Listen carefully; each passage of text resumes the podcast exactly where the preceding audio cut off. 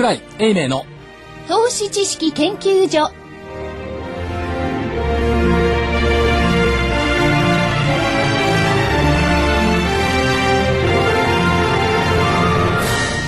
皆さんこんにちは、えー、桜井英明の投資研究所主任研究員の福井です。そして、えー、所長の桜井英明でございます、えー、同じく同じくと言いますか調査隊長の正木です。よろしくお願いします、よろしくお願いします。今日もいつも通りいつも通りですね。放送が始まりました。始まりました、はい、えー、まず冒頭でですね、えーとまあ、今回の東日本大震災ですか？被災された方々心からお見舞い全員でね申し上げます、はいそれからまたこの大きな震災に遭遇されたすべての皆様に、えー、お見舞い申し上げます、はい、本当大変ですけども頑張りましょう、うん、で、えー、加藤真理子アナウンサーは今日はちょっとお休みということなんですが、はい、番組のホームページのところでですね、うん、えー、加藤真理子アナウンサーからも記載がしてありましてね、はい、えー、被災地の皆様に心からお見舞い申し上げますで時が経つにつれ各地の被害が明らかになりその大きさに大変ショックを受けています。社会人としての第一歩を踏み出した福島県をはじめ彼女はラジオ福島。出身ですからね、え福島県をはじめ訪れたことのある場所もたくさんあります。被災地の以前の姿を知っているだけに心が痛みます。余震も続き不安な時を過ごされていることと思います。一人でも多くの命が助かりこれ以上被害が大きくなりませんように心から祈るばかりですという、えー、お見舞いを加藤バリューアナウンサーもホームページでお伝えしておりますんで、はい、よろしくお願いします。まあ、あで加藤君のですねお知り合いの方々はあ幸いにもねご無事だったということはね、安心されたので、まあ、多くの方がね、被災されてますんで。頑張ってね、はい、いただきたいということですね。で、はい、でラジオ福島についてはラジオ日経とラジオ福島、えあのー、やってですね。はい、そうですね。あのーラジオに、ラジオ福島初ですね、頑張ろう福島、頑張ろう東北、頑張ろう日本というですね、まああちらの放送をですね、えー、ラジオ日経でも流しているということなんですけれども、えー、今日が、あ6時半から。6時半から19時、7時55分までですね、その福島、ラジオ福島ですね、放送をラジオ日経でも流して、はい、まあ少しでも皆さんの励みになればね。なかなかね、あの、はい、電気が通ったりしてないし、電話がなかなか繋がらないんで、えーえー、その、現地の声をね、はい、聞けるという意味では、福島福島だけになっちゃうんですよね、えー、その今やってるというでもちろんこちらこちらからもねまだつながらないような部分も相当多いらしいんで、うん、えー、非常に、えー、被災地のことを気にされる方もいるんでね、はい、で具体的ないろんなお名前なんかもこの中では安否情報なんか出してますんでそういうところもね含めてえー、非常に役に立ってんじゃないかという感じがします。はい、ということで、あの、今日の、えー、日経平均株価を含めていかがでしたでしょうか？今日の日経大引きがですね、131円安ですね。で、あ8962円、えー、67銭、えー、131円5銭安となりましたね。えー、一時9000円台を回復する場面もあったんですが、はい、引け際ちょっと下落幅を拡大したという、ね、午後の2時半ですね、今が30分ほど前に、えー、9000 93円というところまで戻したんですが、戻したというか言ったんですけれども、その後またちょっと売られてですね、えー、引き際本当は9000円乗ってたんですよ。そうですね。ギリギリね、9000円ぐらいまで瞬間。これですと、所長はあれじゃないですか、あの、大引け売りっていう、まあ、引けなりと言われるやつですね。これが多少日経平均に関連するような銘柄で、見受けられたのかもしれないですね。あのボラティリティがひどく高いですから、はい、まあ通常ですとね引け前のワンプライスでせいぜい頑張っても20円ぐらいしか動かないんですけど、うん、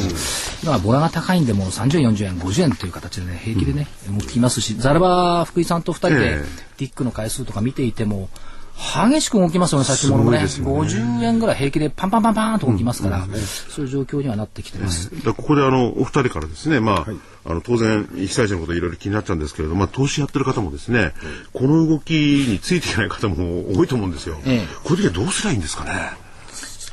よくね、はい、そのご質問を受けるんですけども、うん、まあ特に現物の方、信用取引の方はお衣装だとかで今すごい大変な状況だと思うんですけども、これはまあやっぱりお衣装処理しなきゃいけない、冷たいような言い方ですけども、そうになっちゃってますけども、現物の持ちの方についてやっぱり株式市場っていうのは決して不滅、あの、なくなるものじゃないですし、不滅の存在だと思ってますし、はい、その意味ではまあしょっちゅうこれリーマンショックの時なんかも申し上げた言葉ですけども、はい、騒がない、うん、慌てない、はい、諦めない、っていうこの3つ特にその3番目、うん、諦めないって言ったところがね、一番重要なのかな。それから騒がない、うん。はい、ったところだと思いますよ。うん、それから、えーまあ、ままず冒頭でそもそも、はい、先週の段階で、来週の見通しはどうでしょうっていうことを申し上げていた中では、はい、まあ、加減が1万円台、1万299円とい。うことを申し上げてましたけども、これまあ、想定できなかったという不明をまずお詫びしなきゃいけない。まあ、地震だから想定できないというのもあるんですけども、ちょっとこれは今週はちょっと大きくね、えー、想定以下になってしまった。これはまず冒頭でね、お詫びをしておきたいというふうに考えております。から今、どうでしょう、市況ということで考えていくと、感じてるのは、あ朝が来るたびなんか事態が変化してますね。そうですね。っていうのを感じていて、うん、まあ、えー、今朝はどうでしょう？世界的な株安それから為替の80円割れ一時76円25銭という円高、それからまあ朝特にその原発の問題なんかもね、うんうん、割と朝の6時台に起きることが多いですけども、はい、そういったので朝が来るたびに事態が変化しているそういう状況をなんか感じてます。ただ、どうなんですかね、物は巡り始めたような印象、これマーケットとは離れますけども、うんうん、えー、特に首都圏においては被災地にはまだね、ガソリン不足とかあって、物売ってないところがあるんですが、はいうん、えと、首都圏、パンだとかおにぎりだとか、ちょっとずつね、また出始めたのかなといったような感じはしてはいますね。そ、ね、れから、計画停電がこれ、まあ、東北電力管内も、東京電力管内もこれ行われてますけども、関東東北ですね。はい。ただまあ、鉄道の混乱はどうでしょう、一部で、なんとなくちょっと減ってきた。一部でですよ。一部でですね。月曜日のじゃなくなってきて、はい、それから一番申し上げておきたいことは、株式市場が変わることなく開いている。うん、ここがですね、まあ今日の日経新聞なんかでも市場はまあ開いたっていうことがあったんですけども、やっぱり開いていることに対するいろんな声あると思うんですよ。一回閉めてその下落を防いだ方がいいんじゃないかとか、そういう声あるんですが、株式市場の一番根源的なところはやっぱり流動性だと思うんですよ。換金線と、換金性と。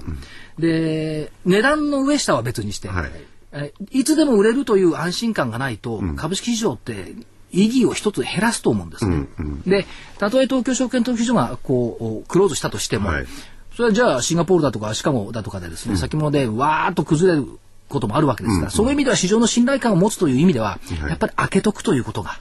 一番重要なことではないのかなと、個人的にはね、はい、考えてますけども、まあ、その意味で逆にその、じゃあ東京証券取引所、えー、大変ですか、閉めます？なんていうことになったらですね、余計に世界の目はね、はい、あの変化した見方をされちゃうと思いますので今確かに株価下落してるっていう部分ありますけども、やっぱり空いてるということがね、うん、一つの重要なファクターなんじゃないかなと個人的にはね思ってはいます。さんどうですか、いや僕もそう思いますね。あのまず、えー、っと櫻井所長と一緒にいるところで、え今回の主催に出くわしたというふうなことがありまして国際フォーラムから始まったんですけど、IR フェアのちょうど IR フェアの最中で、はい、ちょうど所長が出た後、ええ、2時45分ぐらいですか。えここのところで、えー、クラッシュに遭っちゃったということなんですが、まあ月曜日、えー、週が明けて月曜日ですか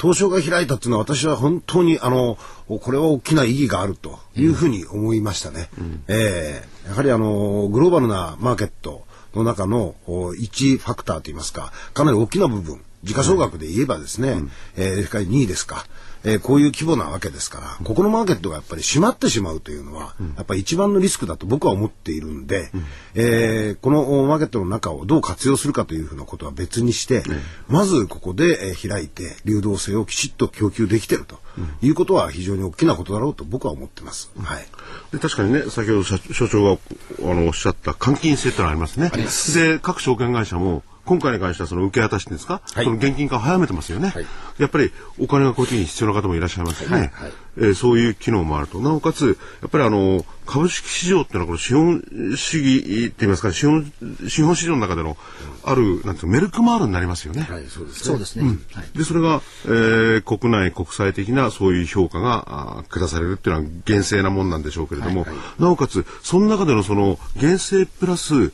あのー特に今回日本なんですけど日本のこのやる気とかそういうの見える部分はありますよね。うん、そそれともう一つ加えたいのはね、えー、一昨日の売買高が57億株だったんですよ。でこの57億株っていうのは過去最大なんですけども、はい、この57億株の売買をシステムトラブルを起こすことなく吸収できたっていうところも、まあ大したことじゃないですよ。だけど、あのちゃんと動いてるっていうことがね、やっぱり必要だと思いますし、それから今、まあ未経験のことが多いんですけども、まあ、はっきり言って数日間、まあ、多くの方がね、はい、非日常なわけですよ。はい、で、まあ、こと私どものいるこの首都圏に限った非日常から日常に向けた回復の努力がずやってるし、全国でこれ続けられてる。はい。非日常をみんな遭遇してる、もう未曾有の体験だと思うんですよ。だけど日常に向けた努力っていうのは全国で続けられているっていうことをね、やっぱり感じなきゃいけないし、そのと東京にいるとね、その東日本の状況わからないですし、実際にはね、わからない。その現場でね、やっぱり皆さんそうやって頑張っていろいろ援助だとか支援だとか救助だとかやってるっていう、この日常に向けた回復の努力っていうのはやっぱりみんどみんなが頑張ってる、それから企業ということで考えていくと確かに今ガソリン少ないっていうかないですよ、ないんですけど例えば JX とか出水出光製油所再開してくるわけでしょ、再稼働する。それからまあ、えー、と大塚製薬だとか、ハウス食品サントリー P&G いろいろまあ紙おむつですよね。パナソニックの乾電池、生活必需品を生産拡大する、これ決して自分の目先の利益だけでね企業がやってんじゃなくって、各地が足らないから早く送れるようにしよう、で送るためにはガソリン足んないからガソリン早く生産しようっていう動きがね出てきてるということですから一歩ずつながら、まあ、目目の前にまだ見えてないですけどもその復興に対するね動きってのも出てくる出てきてるっていうふうに感じてはいますけどもね。だまあ、あの、今所長が言ったようにね、足りないっていうと同時に、やっぱり、あの、東北の方に関してはやっぱり、流通網ですよね。はいそうですね物そのものはね、結構あるところもあるでしょうしね。だからその流通網をどうするか。配配送流通網のためのその経由とかね、はい。重油ですか？らトラック動かす。トラックはいはい。だからもうそれはもう全国ね、まあ、一丸となって優先的にね、やっぱりそういったものを向こうへ送れる体制を作ってあげる。はい。で私たちのところもガソリンスタンドを閉鎖しているところ多いですけども、それはもう電車とか、はい。徒歩だとか、ええということで賄えるところは賄うということで、何しろ被災地優先そうですね。っていうのはねやっぱり考えた方がいいとは思いますけどもねできることを一人一人がね、やはりあの身の回りのところからやることが多分今回のこのお被災地を救援することの一つの行動だろうと思うんですよね。ええ。ええ。ですからぜひそんなことを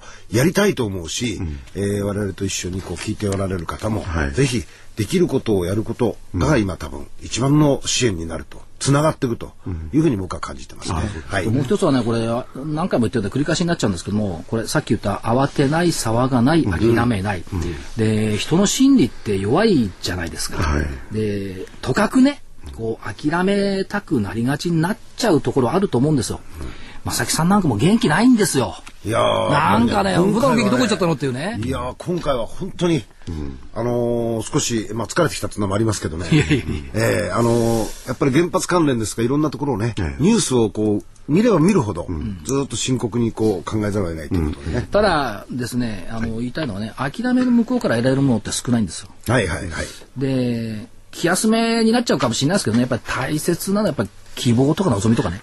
そうね。いったところだと思いますしやっぱりどっかで必ず戻るんだっていう、はい。それをやっぱり考えておきたいっていうことがありますけども、はい。ちょっとここ数日の、まあ、相場展開をちょっとおさらいをしてみようかそうですねっていうふうに思うんですけども、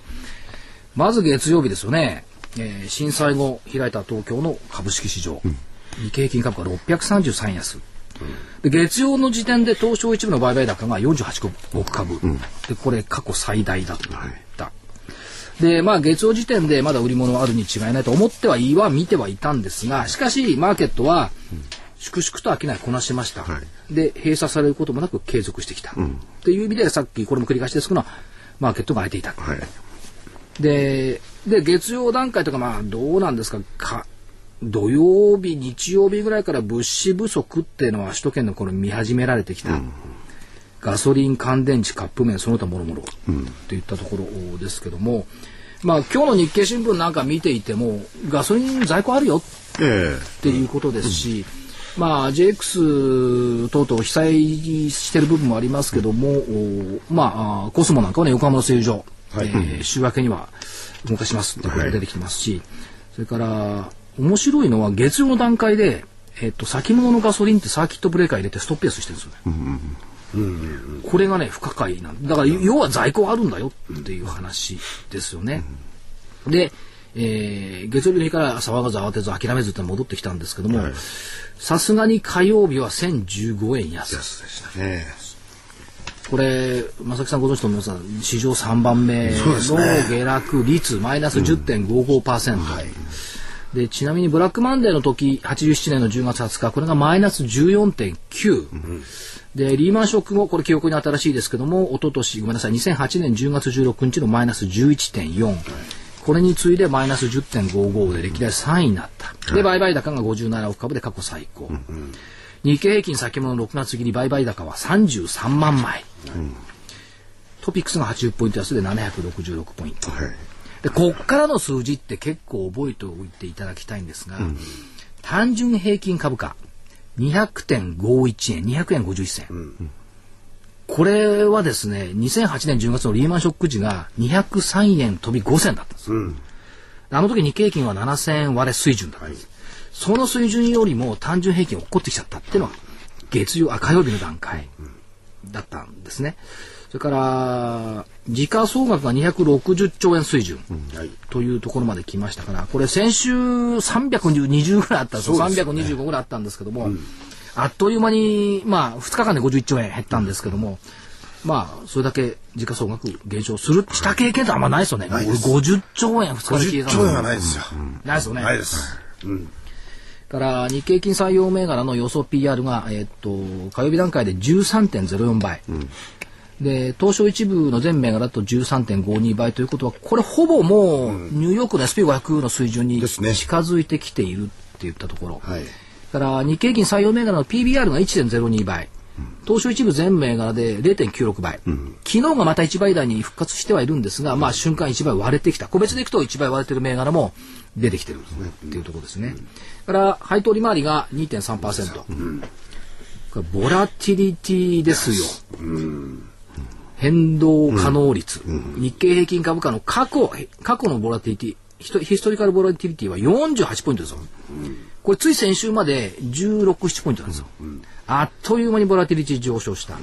から、今年からできたんですよね、日経ボラティリティ指数。えっと、20ポイント前後にいたのが69ポイント。要するに株価の予想変動率は急激に上昇してる。だから相当動きが激しくなって、まあ確かに1000円幅で動いてますから激しいんですけども、200円、300円の動きっていうのは、まあ、当然のぐらいの水準になってくる。その意味でいくと今日の131円安ってそんなに大きくない動きにもう見えてきちゃう。ちょっと前までは高かった、大きかったといったところですね。から騰落レショが72ポイント台まで一時低下しました。から200日移動平均線がこれ今9800円水準だったんですね、火曜日水準かな。で、また一回下向いちゃった。はい、はいで、下方乖離がマイナスの12%水準まで瞬間いった。それで昨日戻した。って言ったところ、はいはい、この辺の、だから、指標がですね、えー、圧倒的に、なんて言いますか、割安とは言わないものの、うん、過去の水準を凌駕するかどうかのところまで来たところで、一旦昨日は下げ止まった。うん、まあ戻したっていうより下げ止まったっていうところになった。その意味では、どうですか？洗礼なき時代に、今、実際立ってるんですよ。はい、洗礼なき時代に立ってる、時代に立ってるんですけども、これ以上の洗礼なき時代に立つのかどうかの分水嶺っていうのが、うん、火曜日のところの水準だったんじゃないのかな。一瞬8000先物割れましたからね。そうですね。7900円で入った。うん、確かにその、株価が指標だけで動くものではないですし、うん、から、すべて過去の延長線上にあるわけでもないですけども、まあ、震災だけから言えば洗礼なき時代というのを迎えたといったところじゃないんでしょうかね。でちなみに火曜日の夜のニューヨーク水曜日の朝ですけども、はい、これ噂が結構流れてて、うん、夜中にですね株価急落を受けて東京証券取引所が取引停止するんじゃないか、あはいはい、あれが流れてたんですよ。東証は、まあ、これも繰り返しになりますけども、うん、5時前ぐらいからもう打ち消して通常通り取引を行う。うんはい、で一応下げ止まった。って言って、これ逆に怯えて取引中止になんかしてたら、うん、どうなったのかっていうね、かなりゾッとするそうですね。っていう部分がありますよね。まあ予断はね、全然まだ許されないですけど。も、かなりゾッとするっていったところはあります。で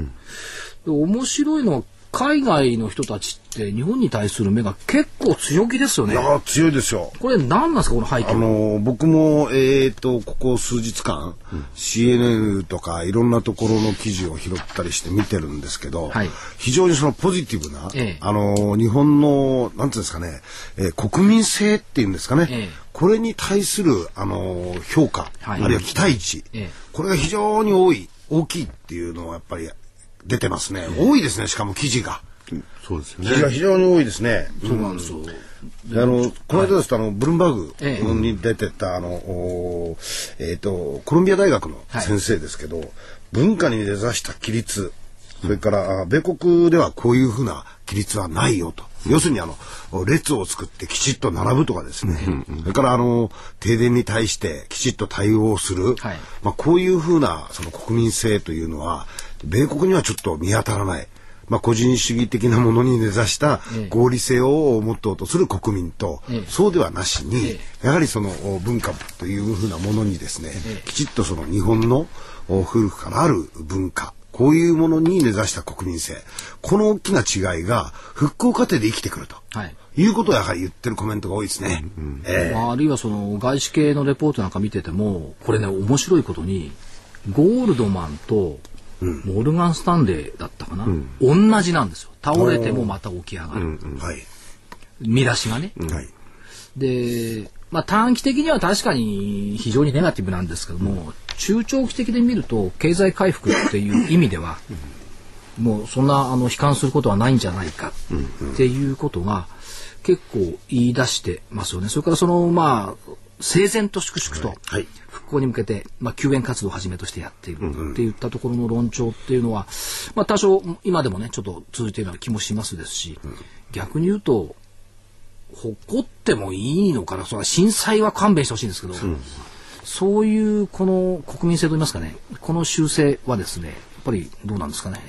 自信持ってその点でね自信持っていいんじゃないのかなという気はしてますよね。決して負けない、そうです。で負けないそれから諦めない、はい。であのさっき冒頭申し上げましたあのああ心理的にちょっとね沈みがちにはなるんです。よ、そうじゃなくて、えー、と現実を直視しつつね、やっぱり明日っていうことを考えましょう。明日必ず来るんだっていうことをね、やっぱり考えたいなといったところはありますよね、それからまあいろいろ批判はいろいろあるでしょう。いろんなところに対して。しかしやっぱり物事を解決してからね誰が悪いとかあれが悪いとかいやいいんであって、はいはい。今はねその人のことをどうどうのこうの言ってる問題じゃなくてとりあえず解決するって言ったところがね、まず第一に、だと思いますね。まあ解決すべき問題がいっぱいあるわけですからね。たくさんあって大変だと思うんですが、ただそうは言いながらも、はい。えー、さあ量が少ないとかいろいろ批判あると思います。が日銀は結構スピーディーにリスク資産の改良をね、こう決めてきましたよね。はい。でまあ日銀にしては珍しいはい。です、そんなことを南原先生怒られちゃうかもしれないですけど で財務大臣も宮長長官もあっという間にこれ出したって言ったところで、要するに先週も言いましたけど人間がやってることなんですから、その人間がやってることだから金融の問題をね解決できないことはないよ。で、これ先週申し上げたと思うんですね。で逆にその、天変地裁はね、これ、天才地変はね、なかなか人間のやってることじゃないですから、なかなか解決できない部分っていうのもね、復興っていう部分でね、いろいろ時間もかかるところあるでしょうけども、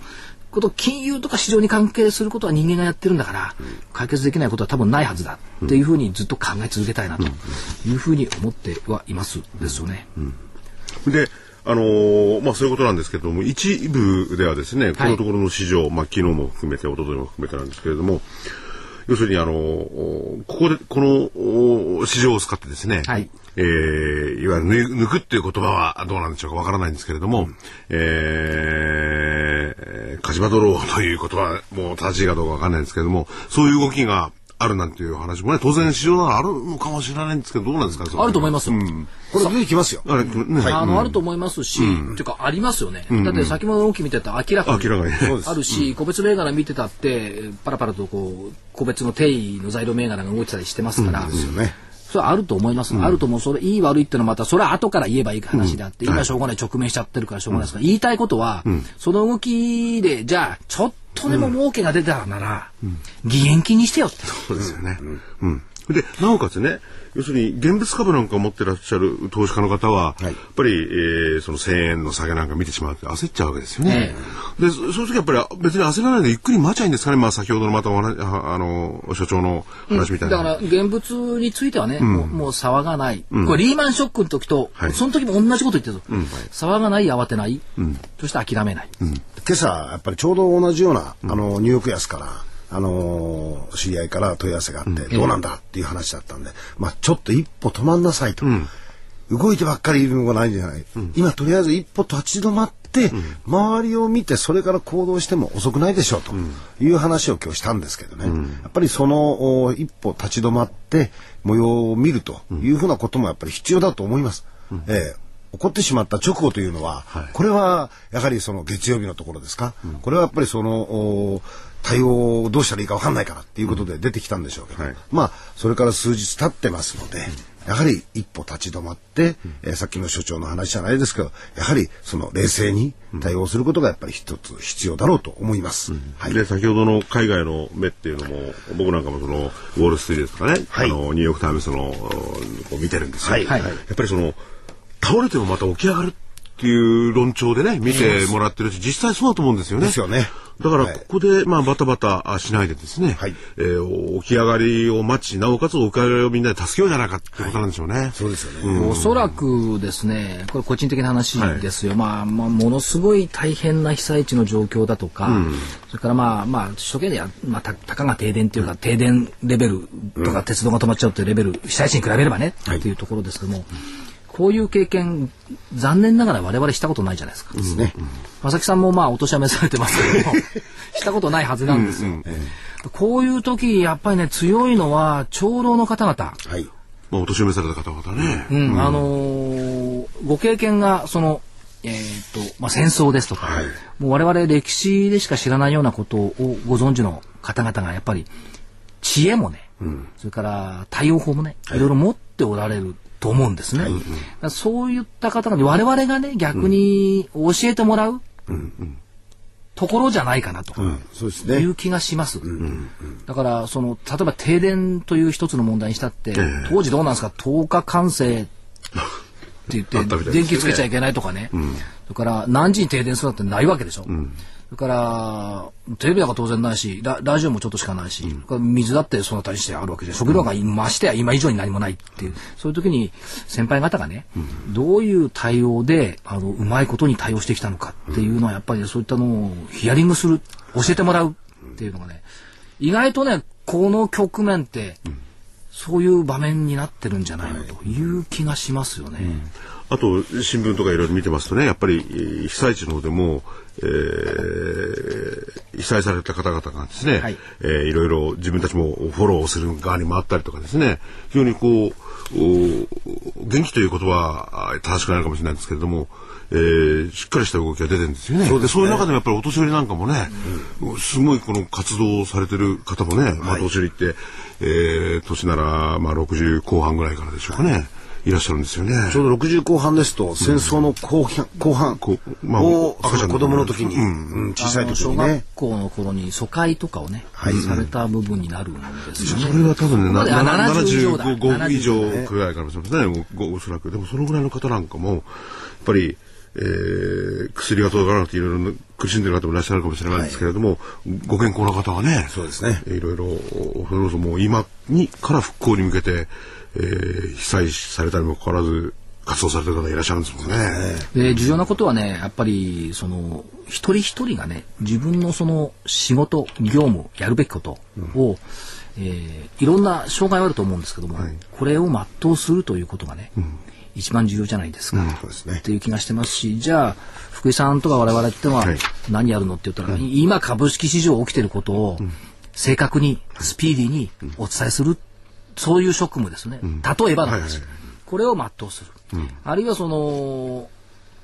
宅配便を例えば運ぶっていうことであれば、なんとかガソリンをこう手当てして宅配便を運ぶとか、と我々以上にもっと大変な目に遭っている被災地に支援に行ってる方々、これもお皆さん同じようにね我々とレベルは違いますよ、だけど職務を全うしている、ということと加えて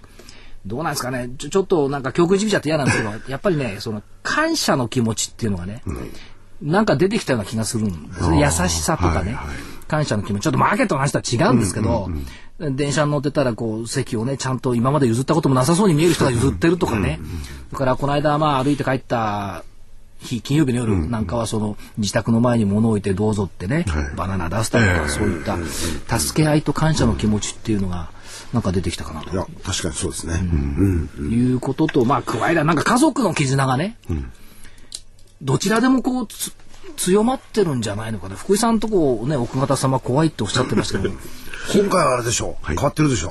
奥方も。もういろいろお互いに気にしたりなんかしてですね、まあそういう意味では、その家族の絆っていうんでしょうかね、そういうのもあるのかもしれないですね。はい。ほらなかなかほら、外に出れなくなってきてるから、家にいる時間が多くなってるから、意外と。ということで、ちょっとここでお知らせの方に行かさせてください。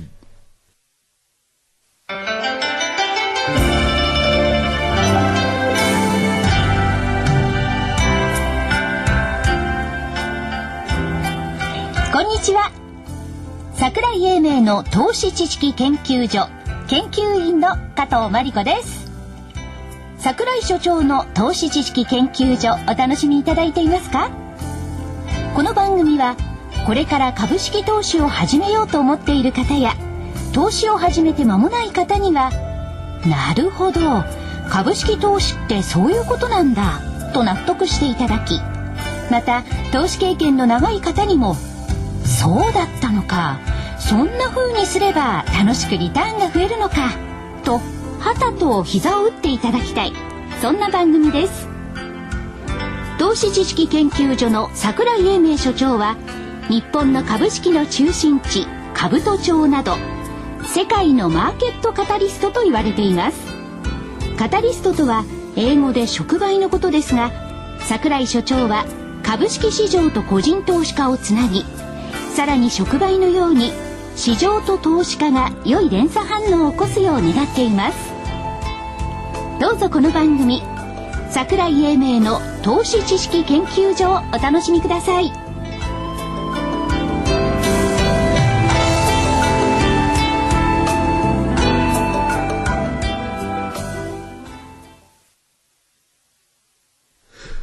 えー、ということで、えー、次はまあですね。、株価はいはいがですね、まあ、急落してきたということで、状況的には、まあ、確かにね、あの、リーマンショックの時も、よ、ドーンときましたね。はいドーンときて、まあ、そうは言いながら時間もかかったんですけども、あの頃から2年経って、当時言っていたことは何だかっていうと、生命保険会社の株式の含み益はいくらだったかっていうのをあの頃よく言ってたんですよ。はいはいはい。で、ちなみにじゃあ調べてみるとどうかっていうと、明治安田生命、はい。どれぐらいだと思います？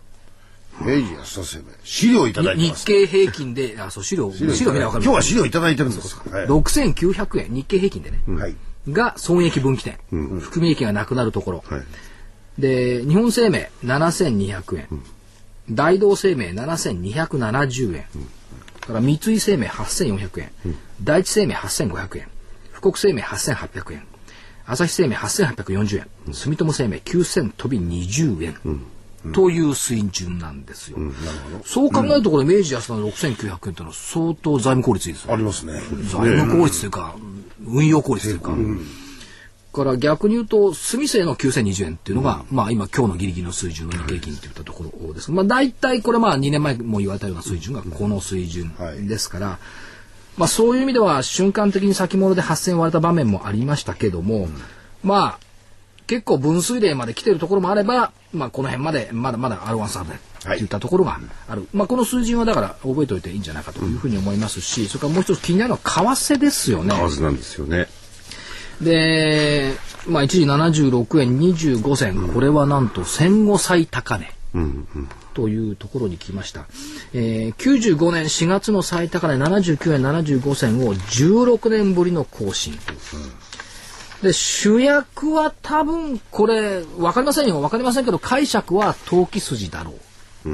と言われてます。いや、これだけすごい動きはそれしかないですよね。うんあと投機筋と、まあ、いわゆるその為替に対するリンク債の存在、これ多分ブレイクポイントが80円とか、前回高値の79円75銭って置いていたところも結構あると思うんでブレイクした瞬間にヘッジの円買いっていうのが多分出たんじゃないのかなと。よくありますよね、正木さん、その業界ではね、この仕組み債っていうのがね。はい。だからその影響じゃないか。それからまあ、働いた連想が、まあ、たまたま震災という、決して一緒じゃないですけども、阪神大震災後の円高になった歴史、1月の大震災があって4月に79円75銭をつけたっていう、この歴史をヒストリカルに見てると、あ円高の方向っていうのはあるのかもしれないなと見た方たちがいるのかもしれない。このあたりが重なったんでしょうね。ただどうですか、企業業績にとってみれば、円高って確かに重いしですよ。輸出関連企業にとっては。だけど、今、私たちがと直面している不安感っていうのは、物不足と、逆に今考えられないですけど、インフレでしょ、うん、海外から来る商品が値上がりしたらなかなか買うことできない、ってなってくる。その意味では、決して原円油が円高がいいというわけじゃないですけども、少なくとも原油は上がらないだろう。原油が先物で上がっても為替の歯止めが効くだろう。うん、ショックアブ相場になるでしょう。っていうふうに考えた方がいいんじゃないかな。っていうふうには思っています。ただ問題は、まあ、原油がそうなんでしょうけれども、我々が手にするガソリンですね、はい、ガソリンがあんまり為替を反映しないような感じがしてしょうがないんですけどね。税金でね、水増ししてるんで、うん、そこの部分でしょうね。うん、あの水増しで、えー、原油安、原油高、まあ、原油高は非常に頻繁に受けるんです、うん、原油安の恩恵をね、はい、受けない。っていうところは確かにあると思います。これ税金ですよ。うん。うん、そうですね。ね、二十何パーセント乗ってるでしょ、うん、それでちょっと薄まっちゃうっていうところがありますよね。ただ、為替のところで考えていくと、はい、震災による、これ一部の市場関係者外資系ですけども、うん、震災による日本経済の悪化が世界に与える影響を織り込むまでは、リスク回避の円高圧力が残るでしょう。これがですね、実はね、リスク回避の円高圧力。が分かんない。よく分かんないんですよ。よく分かんない。要は投機資金じゃないの。うん、よく言われてますよね、その、生命保険だとか損害保険がその支払いのために、えっと、円を日本に戻してる外貨資産を戻してるんだこれきっぱり時を否定しますから、違うんだ、はい、投機筋で大きい多いんじゃないのという気がしますよね、うん、ただ逆に、はい、世界の景気回復が続くという見方が再浮上すれば、うんうん、日本経済の相対的な悪化を反映した日本売りの円安圧力が台頭する可能性はあるというコメントもやっぱり出てるんですよ、同時に、だから短期的には円高でも中長期的には円安基調というのが、はい海の向こうの人たちの一応の論調なんじゃないでしょうか。うん、あるいはその別の調査機関での見方でいくと、80円割れの展開は想定、うん、もうなっちゃいましたね。ただし、それは1ドル360円からの長期円高局面における、まさに最終最後のドル安円高、となるんじゃないか。今年後半から長期ドル高円安トレンドに入り、それは2015年から2016年まで続くんじゃないか。っていう見方もあるわけですよ。だから、諸刃の剣で、円高だ円高だっていうふうに、こう、ちょっと恐れつつも、しかし、急速な円安になった時のはもっと、もっと困るよねっていうふうな感じがしてはいますよね。うんまあ、いずれにしても、どっちにしても急速は困るますよね。まあ、じわじわいくためには、まあ、そのデフレからですね、インフレ多少持っていく効果もあるんでしょうけれども、急速は困るな。それで、はい。ただね、はい、証券会の人は強いなと思ったのは、うんうん、今朝ね、ある証券会の OB の人に、と話をして、はい、目の前にで話を聞いてたんですけども、今、今、為替いくらや77円、うん？って言った後にね、介入しろってわけですよ。はいはいはい。ね？はい。政府介入するべきだ、ここは。うん、で、介入してどうするんだろうと思ったら、それはね、介入したドルで原油買うんだ。原油を買って被災地に送れそれが、じゃあそこから違うんです。そこからこの証券会の OB の人、正木さんじゃないですよ。そこからじゃ、それが政治だろうってわけ。うん。はあ。政治の役割。うん。それまあ今、今はだからその他人のことどうこう言いませんけども、うん、一理あるなと思って。うん、円高で困るんだったら介入して原油買って、すぐに送れないかもしれないけど、被災地に送るっていう行動っていうのはやっぱり必要なところがあるのかもしれないですよね。うんまあでも、そういう、確かにいい案だと思いますけれども、要するに国家備蓄、政策備蓄っていうのはね、そう。97時期もあるんですよね。あるから。あるんだから、そそれを早く、あの、はい、現場に運べる体制がね、がね。必要といったところ。うん、それもう一つね、はいはい、今朝ね、あの、もう仲のいい税理士さんがいて、もう20年以上付き合ってて、まあ、る税理士さんですけども、はい、言ってたコメントがね、地震当日、うんコンビニ各店のお弁当おにぎりせんべいと、これ首都圏のこの新宿の方なんですけどね、うん。はい、自宅に帰る方でね、はい、弁当おにぎりせんべいはすぐになくなりました。うん。うん、これは帰宅できなくなった方々の実需でした。はい、そうですよね。まさきさんも悪いとかってですね、はい、そなくなってましたよね。大変ですよね。まあ、被災地の方に比べたらそうなんですけど、ね、で、2日目、スーパーマーケットで米、水、カップ麺などが棚から消えました。なくなりました。この多くは、多分、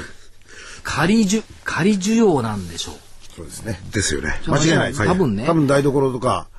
にあるんですよ。そう、棚の隅に多分米が積んだったりするところもあるんでしょう。全員じゃない。ないところにはないんだから。はいそういうこともあるんでしょう。この他多分仮樹なんでしょう。で、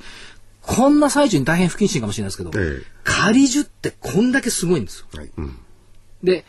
実樹と仮樹の違いっていうのを、これ市場も多分同様だと思うんで、改めてね、仮樹ってのはこんなにすごいっていうのをね、やっぱ記憶に入れておいた方がいいんじゃないのかな。教訓としてね。実樹ってのは現物株だとかあるんですけど、仮樹ってのはオプションだとか信用だとか、これ仮樹なんですね。それがやっぱりすごい。これまあ物を見りゃ土曜日と日曜日のあの圧倒的なこの需要。まあ今今でもそうですけど、仮樹が出てくると物がなくなる。逆に言えば物が上がる、株式でも仮樹が出てくれば株式上がる、まあ仮樹の売りっていうのもありますけど、まあそういう実需と仮樹の違いっていうのを現場で改めてね見たなという感じはしますよ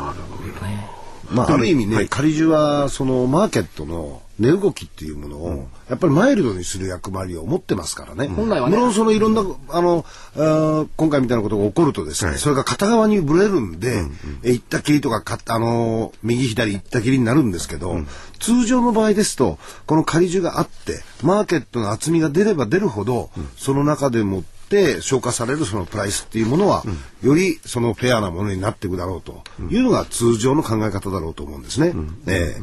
ですからこの仮樹っていうのはやっぱり相当必要なことですし、ですごすさまじい。凄まじい勢いですよ。でもちょっとね、マーケットと違うのが、げ現物に対してこうやってるわけですね。まあまあ、まあ、がマーケットは現物じゃないと言わないですけれどもね。あの、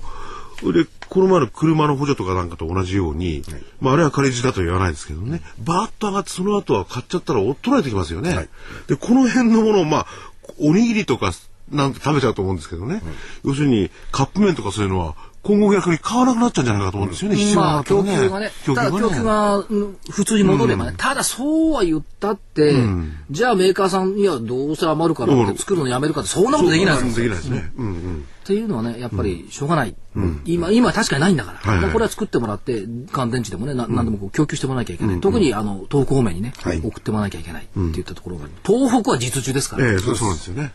東北は仮樹じゃないですからね、震災被災地の方々は、本当の実需ですから,、はい。ら仮樹が実需を今のこの局面ではね、消しちゃいけない、はい。邪魔しちゃいけない、というのがねまあ平成になればね仮樹と実需がうまくやればいいんですけども、今は危機ですから、あの平時じゃないですから、それはもう実需大優先、これはしょうがない、でそのあくまでも仮地をねあの所長もおこうひや増やせって言って言ってんじゃない逆逆。逆ですよね。逆。だからその辺はちょっとあの誤解しない誤解ね、はい。ででむしろ隊長の方は金融界という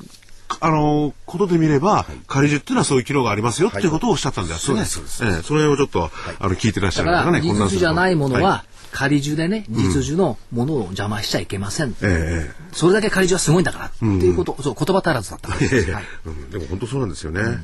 まあそうは言いながらね、ええ。まあちょっと、まあこれ株式もちょっと世界の情勢も見なきゃいけない。っていうことだけど、ムーディーズがポルトガル格下げしたって、誰もあんまり言ってくれないんですけど、それからね、シリアでは反政府活動が拡大している。だからバーレーンはこれデモで騒乱になってですよね。で、リビアはカダフィの勢力が復活していて、そどうも政府系が強くなってきた。アメリカは FOMC が実はあったんですけども、先週 FOMC で6月以降っていうのを、まだ出ないでしょっていう皆さんおっしゃってましたが、6月以降の金融緩和中止の可能性も出てきた。そんな中でゴールドマン・サックスの CEO はロシアのメドベージェフ大統領と会談した。これもロシア政府系のファンドにゴールドマンが参加する可能性を話し合ったというか、これまたすごいなと思うんですけども、原油高で潤うロシアの財政の方が魅力的って、そこまで言うかゴールドマンと思うんですけど、まあ世界の動きは凄まじい。だったら、だったらですよ、例えば今一部の試算で、今回の震災の復興にかかるコスト20兆円規模そうですね。って言われてますよね。で、財政創出動です。これどう考えたって財政創出動で回復へ努力が必要。ただ一方で、世界は日本への援助を惜しまないって言ってるんですね。はい。で、まあ、友達作戦とかいろいろアメリカとか言ってますし、アメリカはねはい。それからまあ各国とも G7 開いたりいろいろやってくれるんですけども、落ち着いた後はね、まあ、どっかで落ち着きますから、ど落ち着いた後はね、この際世界に甘えてもいいんじゃない、ちょっと、ちょっとずるい考えになっちゃうかもしれないですけども、ここまでね、世界にこう、いろいろ援助してきた国でもあるんですよ。だそれに対して世界がこれ援助しようって言ってきてるんで、まあ、みんないや自分たちだけでやろうと思ってますけど、甘えてもいいんじゃないか、ただ甘えっぱなしじゃなくって、甘えるんだったらそれこそね世界トップクラス、環境に配慮した。とかね、もうどう考えても安全、もう世界に誇れるっていうようなねインフラ作ってそれでありがとうございましたと言えばいいんじゃないの？っていうふうに言いたいんですけどまだそういうあの地図はね多分ないんでしょうけど、うん、まあ甘え甘えたくないっていうご批判もあるかもしれません。でもこれは所長あれですよ。我々自身がそういう地図を書くようなそういう方向性をね持ってないとみんながね一人が一人一人が持ってないとダメだろうと思うんですね、うん、だから援助してもらうんだったら世界に誇れるようなものをね再構築するっていうのがね。世界を逆に言うとこういう形にすれば、うん、こういうふうなその社会が作れますよとい。うものをこう示す、うん、そうすれば方向性が出てくるじゃないですか。だからどうだって、そういう機会、ね、どっかの時点でね、えっ、ー、と意地を張ってね。あなた方のおかげでこんなんなったよ。ありがとうそうですね。言えるようにしたいな。本当に今回の地震でもですね各国の方々がね、うん、いろいろと助けに来てくれてるわけですよ。はい、でまあそういう実体的なそのサポートとは別にですね、この前のそれこそリーマンの時、はい、あるいはあユーロのこの南欧諸国のですね、はい、えー、財政危機の時、なんかやっぱり全て世界が助けるんですよね。そう。うん。で特に金融なんていうのはその世界的な結びつきも強くてですね、どっかの国を捨てるとかできなくなってるはずなんですよね。そうだから人がやってることだし、うん、まあ、そういったことでねみみんなで感謝の気持ち持ちましょうよ。うん、そうですね。と言ってるところと、はい、そうは言ってもスケジュール見ましょうか、来週、はい、そうですね。はい。えー、っと明日はアメリカの先物決済です。えー、もういろいろ国内問題があるんで、えー、っと忘れがちなんですが一応アメリカのえー、っと先物債券メジャーですね。クアドラブルウィッチングです。ねそれからアメリカの政府予算案の議会通過期限になってます。はい、まあ、オバマ大統領も関西に電話かけてきて、うん、もうしっかり援助するって言ってくれてますから、えー、期待したいと思います。はい、それから週末は、えー、オバマさん、ブラジル、チリ、エルサルバトル行くって言ってますけど、どうなるかちょっとわかんないですけど、一応計画ですね。うん、中国の北京での開発フォーラムがあります。これは先週申し上げました。はい、えー、21日月曜日は東京市場、春分の日で休場。はい、3連休になっちゃいます。アメリカは中古住宅販売件数の発表。はい、22日にバーフェットトさん来るって予定になって、これどうなるかわかんないですね。タンガロイ方も多分難しい、難しいんじゃないかなと思いますけども。はい。からアメリカしかも連銀指数の発表、はい、23日水曜日アメリカ2月の新築住宅件数、うん、ちょっと住宅落ち込んでる感じしますけどねアメリカもね、うん、24日木曜日2月の貿易収支。それからアメリカで2月の耐久財受注と EU の首脳会議、はい、から週末来週末になると iPad これ、国内は確か延期になってたのか延期になりましたね。ヨーロッパは販売予定入ってきてますね。うん、それから、任天堂が 3DS アメリカで発売予定。ヨーロッパが夏時間に移行します。っていったところが、来週のスケジュールです。はい、で冒頭申し上げましたけども、先週申し上げた下限の1万299円、大きくブレイクしてしまいましたので、これはまあ、大変申し訳ございません。不思議だったのはね、一目金、あの、雲雲。雲がね、11日に確かに黒くねじれてる。言ってましたね。はい。まさか雲が黒くねじれてるここまで下がると思わなかった、うん、でもまあ間違ったんであの反省しております。そう。だからこれ雲とのねじれと今回の地震全く全然関係ないです。たまたまそういうところに景気があったってこと多分雲のねじれが表したんで。その前に下がってましたね、はい、まあ全く関係はないです。関係ないですね、はい、来週の見通し、はい、一応福井さん厳しいですから来週の見通しまで出せ出される出される勇気あるね、はい、お聞きしたい加減からいきますか。はい、7863円。うんはい、200日移動平均線の20%下方乖離。うんうん、今11%ぐらいなんですよね。だから10%のところ1回下ブレイクしたの次の歯止め20%で下行ったとすればね、はい、かけて7863円を想定します。か上限。えーまあ、そうは言ってもブレもあるでしょうということもあってですね、上限9578円。うんうんまあ、ここから500円ぐらい上のところ、ボラティリティ高いんで、ちょっとレンジは広くしてあるんですけども、これ3月14日の安値。うん、ということは、あの、大震災直後の月曜日の安値といったところが、うん、まあ、上値の目処として来週の見通しとして出してます。はい、まあ、あの逃げるわけではないですが、ええ非常に変動性が高いんで、ブブレイクするかもしれないですけども、一応個人的にはこういったところを目処として見てはおります。これあの、下の方の話はもうしてもしょうがないんですけれども、上の方に抜けていく、その9578円、この可能性どうなんですかね？上もね、ブレイクの可能性はあると思うんですよ。で、一つのポイントは、まあ、外資系なんかが言ってるのは、売られすぎっていう言葉を使い始めてるんですね、昨日ぐらいから。これ正しいかどうか別にして、ええ確かに PBR1 倍割れっていう銘柄群がどどうぞ出てるっていうことは、えーことも、これも言葉悪いですけど、バーゲンハンティングっていう動きが多少出てるところもあるんですよ。そうすると、そこに加えて変動性が高いんで、はい。う思わぬ上っていうのもなきにしもあらず、っていった可能性はあると思います。で、例えばその時に、まあ、あの、いろんな方が投資には関わってますんで、はい高くいったら、あこう、当然売ってくるでしょうけど、それガーンとまた下がる可能性が、まあ、ありますよね。これだけボルタリティが。えーボラが高いんであるんですが、ただし、はい。そのあれだけの大幅な下落を感じた後ですから、そのボラティリティははい。非常に高いんですが、はい。だんだんボラ低くなったぞ。うんうんうん。やっぱり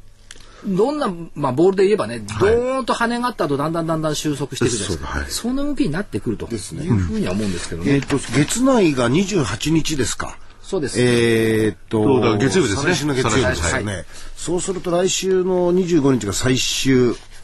今ね、今あんまりね、関係ないですか？関係ないと思った方がいいと思います。3月末。3月末、だって3月月中20平均。日ですか、通常。うん。昨年の月中平均が1万600円でしょ、それはちょっとどうかなっていう部分があります。頑張って取りに来るっていうパワーも今のところはね、年金も今日で終わりでしょ。うん。あんまりないな。と明日ですか？明日が18日ですね。金曜日。ぐらいで終わりでしょうから、という感じがしてはいます。ですよね。だからまあ、はい。どうなんですか、もう、いろいろ、いろいろ、皆さんご苦労されてますけども、はい。必要なのはね、もう一回言いますよ。はい力を合わせて。これですね。感謝の気持ちと力を合わせて。誰が悪いとか誰のせいだとか、これも後にしましょう。でまずはマーケットが自信を持って開き続けてくれること。でこれはやっぱりね、一つのメッセージになるんじゃないか。っていうような感じがします。で、負けない。で、国もマーケットも戦う姿勢を見せてくれてる。っていうふうに期待したい。ということです。で、まあ、みんなが未体験の復興なんですから、負けないで、で、もう少し最後まで走り抜けて、どんなに時間かかっても、市場は必ず立ち上がる。もう一回思い出しましょうよ。ええ明るい日々を。うん。うん。ということですよね。今ほら都、都内歩いてても結構電気消えてるし、そうなんですね。そうですね。はい。まあ、あの久々にこういう状況を体験しておりますけども、おまあ、明るい日々がまたやってくるその日を信じてできねあの慰めではないですが自分ではそう信じてますんで、えーそういう思いを持ちたいな。それからもう一つは、えっ、とあれですね力を合わせてという意味合いでいくとラグビーの言葉であるじゃないですか。ワン・フォー・オール、はい。オール・フォー・ワン、これじゃないですか。力を合わせてそして感謝を持ちつつ、でこのね one for all っていうのを all for one っていうのをこれ目の前にも書いたんですけどね、美しくも繊細でかつ凶暴なこの星の上では改めて思い起こしたい言葉、美しいですよねこの星はね、繊細ですよね、でも凶暴ですよね、この星の上ではそういったことを思い起こしたい、というふうなことを考えてますけどね。それで投資家の皆さんには、まあ、あーこういう状況でありますけれども、まあ、焦らず、慌てず、じっくりとっていう感じですね。あのね、はい。騒がずが一番。騒騒がずが一番。それから慌てず。はい。で、諦めず。この諦めずが、これも一番。はい。っていったところにと思いますね。はい。で、もう一遍改めて、改めて言ってますのあの、被災された方にはおお見合い申し上げます。心からお願い申し上げます。ということで、今日は番組はこの辺で、また来週よろしくお願いします失礼。します。失礼します。